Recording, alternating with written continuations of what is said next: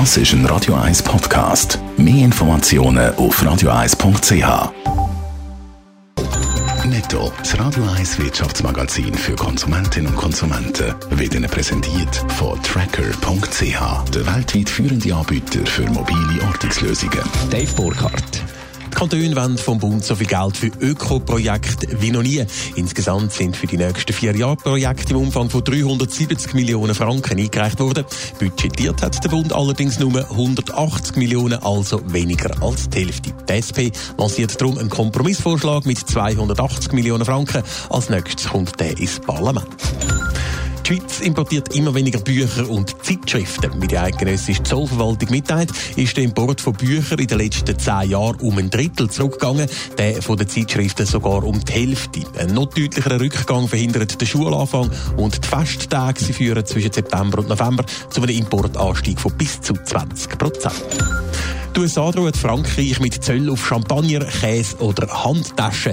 Möglich wären Importzölle von 100 Prozent im Umfang von 2,4 Milliarden Dollar. Hintergrund ist, dass Frankreich die Internetkonzerne wie Google oder Facebook stärker will besteuern. Ob die Zölle auch tatsächlich in Kraft treten, entscheidet sich dann im Januar.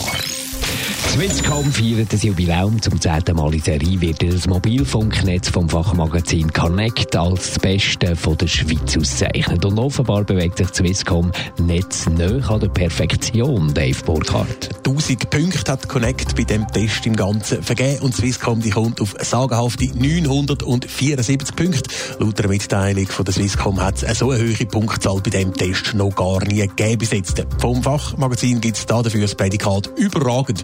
Aber nicht nur Swisscom kommt ein sehr gutes Zeugnis über, sondern auch Sunrise, wo auf Platz 2 nur um Nuancen hinter der Swisscom platziert ist und ebenfalls das Prädikat überragend überkommt. Mit ein bisschen Abstand kommt auf Platz 3 der Anbieter Salt.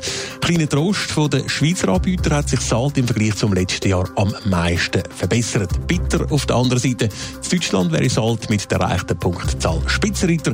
Bei uns lange es aber eben nur für Platz 3. Die Mobilfunkabdeckung in der Schweiz ist also sehr gut und wenn es nach den Anbietern geht, dann soll das Netz rasch weiter ausgebaut werden. Ja, und das dürften Strahlen- oder 5G-Gegner gar nicht gern hören. Gerade der Ausbau vom 5G-Netz soll nämlich weiter vorantrieben werden, auch wenn es zum Teil da grossen Widerstand gibt und 5G-Moratorien auf kantonaler oder sogar auf nationaler Ebene gefordert werden. Entsprechend steckt 5G bei uns auch noch ein bisschen in den Kinderschuhen.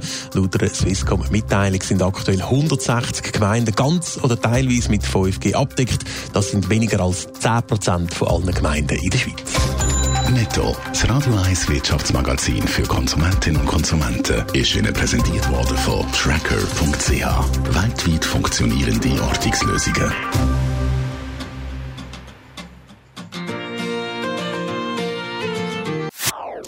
Das ist ein Radio 1 Podcast. Mehr Informationen auf radio1.ch.